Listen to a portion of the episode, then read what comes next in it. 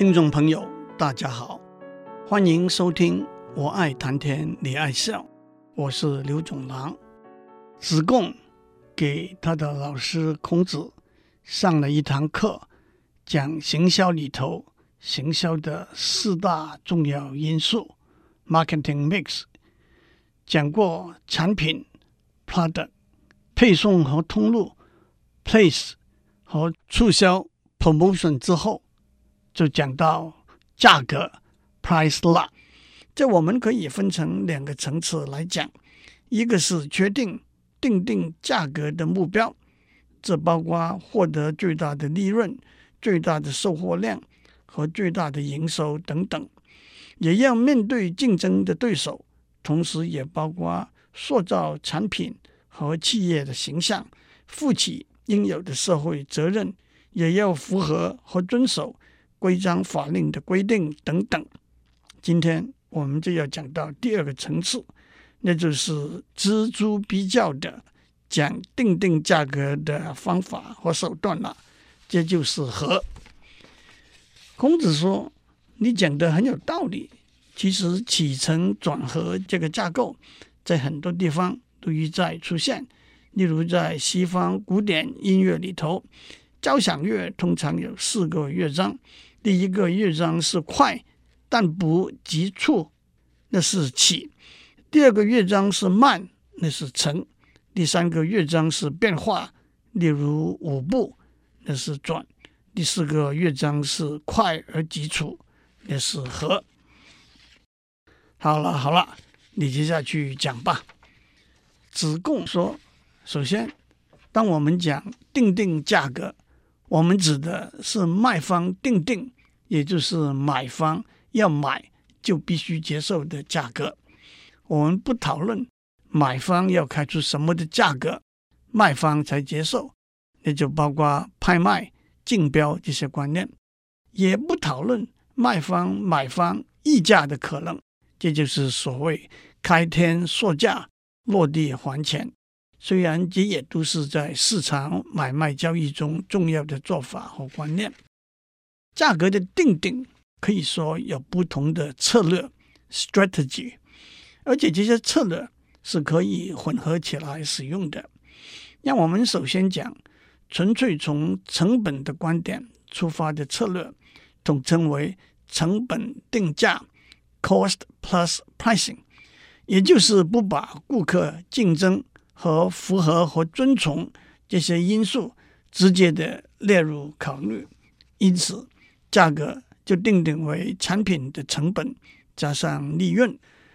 产品的成本分成两部分：直接的费用，那就是生产产品的费用，包括材料和人工；间接的费用，包括研发、管理、行销等的费用。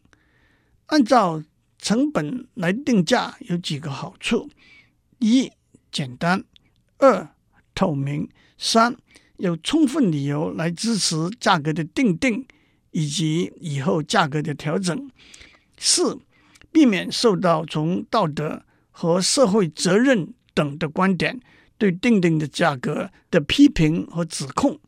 但也有几个缺点：一、产品销售的总数往往不易做出精准的估计。二、漠视竞争对手的存在和他们可能采取的策略。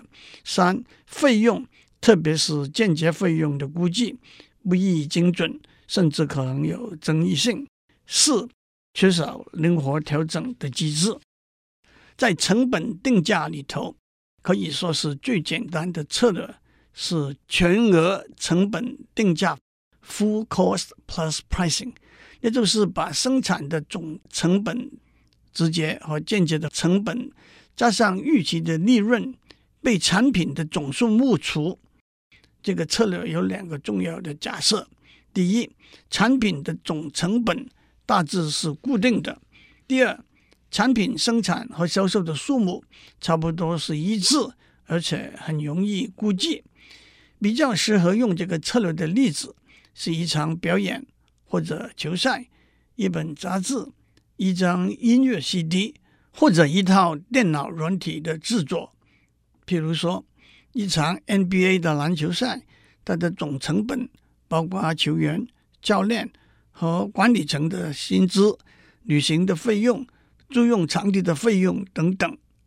而观众的数目一般来说会有一个相当可靠的估计。至于冠军决赛或者天后张惠的演唱会等，观众的数目这更确定是爆满的了。至于杂志、CD 或者电脑的软体制作的总成本，虽然和顾客的数目有关，但是一来印刷纸本或者压制 CD 的费用可以说是微乎其微；二来产品的总数。往往是按照预估的顾客数目来制作的。这个策略最大的缺点是，如果错过了产品销售的数目，例如举办一场吸引不到观众的表演，那就真的是血本无归了。全额成本定价的一个变化叫做分担成本定价 （absorption pricing）。但是，当产品有可观的直接成本的时候，例如一辆汽车、一台电脑，同时也有可观的间接成本，包括研发、行政、行销的费用。分担成本定价就是把一个产品的直接成本加上间接成本的总数，被生产的产品的总数除，再加上预期的利润作为产品的价格。顾名思义，分担的意思就是由所有生产的产品分担全部的间接成本。举一个例来说，一个产品的直接成本是五块钱，总销售量是两百万个，间接成本一共是四百万元。那么每个产品分担的间接成本是两块钱。按照分担成本定价的规定，产品的价格就是。五块钱的直接成本加两块钱的间接成本加一块钱的利润等于八块钱。但是这个定定价格的方法，一个重要的假设是已经预先知道或者相当准确的估计了产品销售的总量，在有些的情形之下，这是合理的。例如一个销售量相当稳定的电子仪器，但是在别的情形之下，销售量的多少会和价格高低有密切的关系，因此我们就提出边际收益定价 （contribution margin based pricing） 这个方法。基本的观念是比较灵活的算间接成本该怎样分摊。让我们倒过来算，假设一个产品的价格是 P，按照这个价格，总销售量是 N，P 和 N 之间有一个彼此消长的关系，P 增加，N 就减少。C 是一个产品的直接成本，那么 P 减 C 就是一个产品对分担间接成本和利润的贡献，因此叫做边际收益。Contribution margin P 减 C 乘上 N，就是当价格定为 P 的时候，全部产品对间接成本和利润的贡献。怎样让 P 减 C 乘 N 达到最大的数值？背后有一些数学，我就不讲了。分担成本定价还有一个变化，边际成本定价 （Marginal Cost Pricing）。基本的观念是，产品根本不分担任何间接成本，那就是以生产一个产品的直接成本或者稍微加一点点，定定为产品的价格。讲到这里，孔子忍不住插一句口说：“古语有云，杀头的生意有人做，赔钱的生意没人做。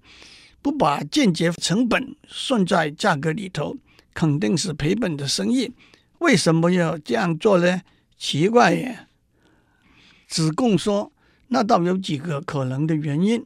第一，一个产品要用低价打入市场；第二，希望靠销售这个产品的附件来赚钱；第三，即使赔钱，也要维持一个产品的生产能力。如果把生产线关闭以后重新启动，在费用上、在时间上都可能比赔钱更高。让我趁这个机会提出一个相似的定价方法，叫做招来性定价 （loss leader pricing）。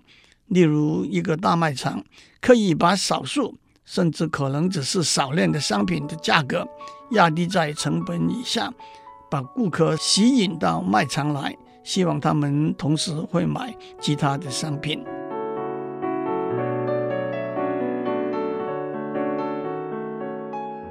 子贡跟孔子讲了好几个定定产品价格的策略，统称为成本定价的策略，包括了全额成本定价、分担成本定价、边际收益定价、边际成本定价和招来性定价。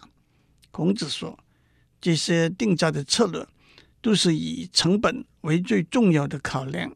这就是将本求利。中国古代统称为三十六计的兵法策略里头的二十九计，叫做树上开花。树上本来是没有花的，把花贴在树上，可以解释为将本求利的意思啊。子贡说：“老师是对的，可是，在今天一个庞大而且复杂的市场里头。”成本往往只是决定价格的一个甚至小小的因素而已。让我指出两个在考虑成本的因素之外，定定价格的策略。一个策略是刻意把产品的价格抬高，这样做有几个原因。一个原因是塑造一个高品质的产品的形象，能定那么高的价钱，一定是好东西，这叫做。高价定价法 （Premium Pricing），LV 的包包、阿玛尼的西装都是例子。第二个原因是趁着一个产品在市场上占有特殊优势的机会，大大的捞一把。一个例子是刚面世的电子产品，有些顾客基于好心、好奇、好炫耀的心理，对价钱比较不在乎。因此，愿意付出比较高的价钱，这叫做 creaming or skimming pricing，中文翻成撇脂定价法。撇脂定价法的一个例子是几年以前，当苹果公司推出 iPad 的时候，第一款 iPad 的零售价高达三百九十九美元，当时即使对美国人来说，也是属于高价位的产品。但是许多苹果迷既有钱也愿意花钱，所以都纷纷购买这最新的产品 iPad。至于为什么叫做撇脂定价法呢？牛乳的五个主要成分是水、脂肪、蛋白质、乳糖和矿物质。脂肪的比重最轻，牛奶的总比重是一点零二到一点零三。脂肪的比重大约是零点九三，牛奶被静置一阵之后，脂肪就会浮到表面上层。Creaming 就是把上层的脂肪撇出来，而脂肪是被视为牛奶的精华部分。在英文有 cream of the crop，法文有 cream de la cream 这两个词，都是精英的意思。当然。撇脂定价的一个风险是价钱定得太高，产品销售量不好，反而把好好的一个产品弄垮了。第三个原因是提高一个产品的价格，衬托出自己公司另外一个价格较低的产品，这叫做假目标高价定价法 （Premium Decoy Pricing）。另外一个策略是刻意把产品的价格压低。这也有几个原因，一个原因是打入市场，增加市场占有率，就叫做渗透定价 （penetration pricing）。第二个原因是经由低价格的手段把竞争对手消灭，独占市场以后，再把价格提升回来，这叫做掠夺性定价 （predatory pricing）。第三个原因是为了在竞争中生存。为了在市场上获得资金，忍痛把价格降低。讲到成本和价钱，让我讲一个去年在网络上流传很广的故事。在许多网站出现了这么一个广告：一款品牌叫做梦露的女用睡衣，有两种式样，吊带的和齐肩的，有两种颜色，橙色和紫色，售价是人民币一百八十八元。但是现在推行免费奉送的活动。目的是希望喜欢的使用者帮忙做口碑宣传。接受这个赠品的顾客只要自付快递的费用，人民币二十三元，并且可以货到付款和退货。当这个广告同时在一百五十七个网站出现的时候，许多人都动了心，一下子就送出了一千万件睡衣。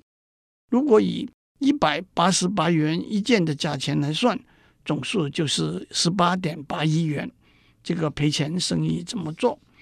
首先，一件售价一百八十八元的女用睡衣，成本不到十元。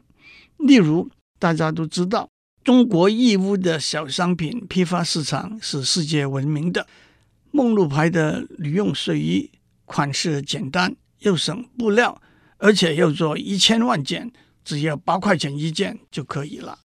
至于快递的价钱，通常起码是十元一件，但是夏天的女用睡衣可以包装在一个信封里头，而且有一千万份快递的生意，快递公司愿意接受五块钱一份的运费。至于网站上的广告呢，本来许多网站都愿意免费登载赠品的广告，因为这样可以增加浏览网站的人数，更何况进一步。跟网站安排好，每一个接受赠品的顾客付给网站三块钱。当顾客们看到那么多网站都登出这个广告的时候，就增加了他们的信心了。这一来，我们可以算一下：二十三减八减五减三等于七，那就是每送一件睡衣，公司赚七块钱。一千万件睡衣就赚了七千万块钱。这个公司。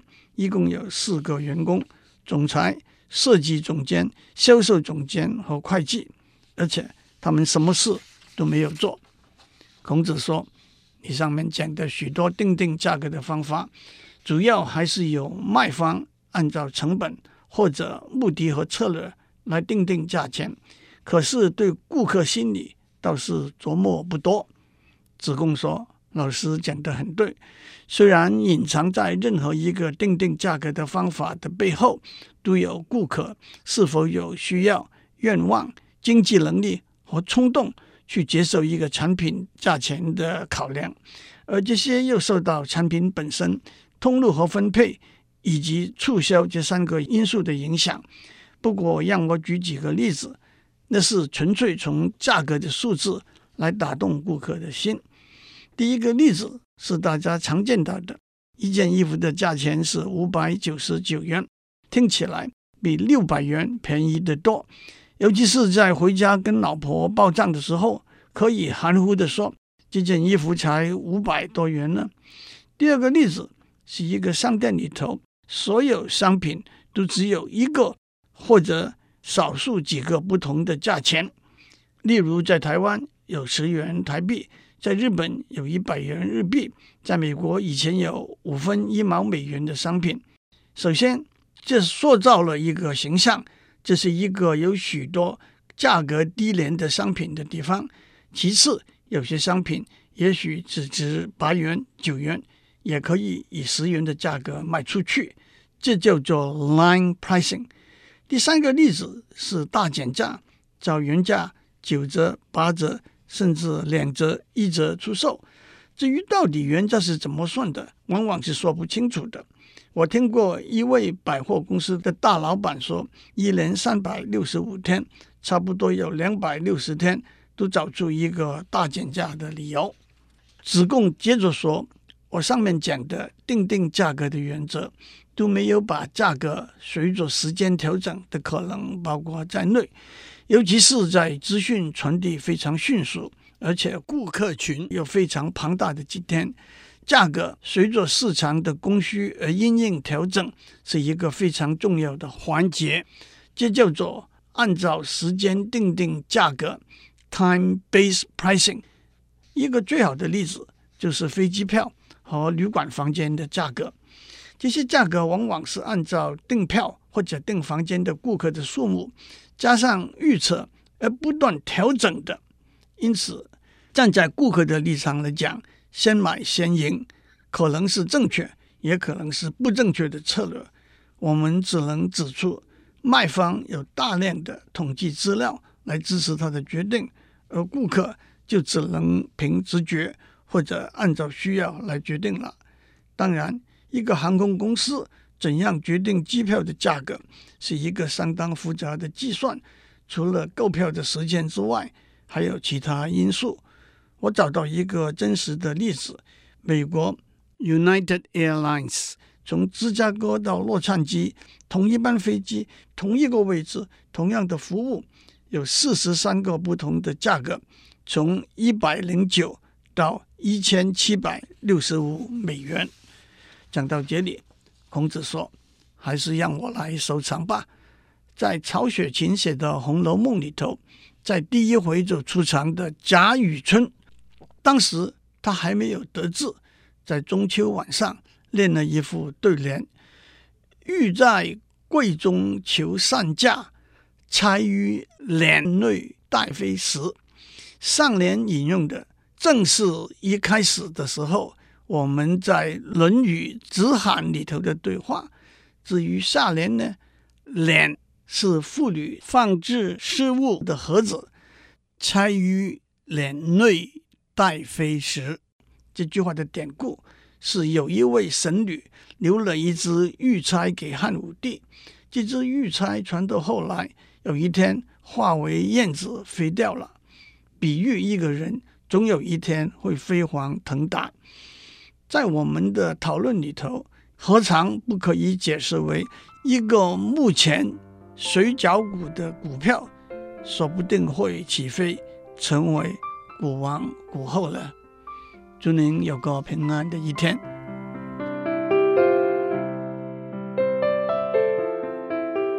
以上内容由台达电子文教基金会赞助播出。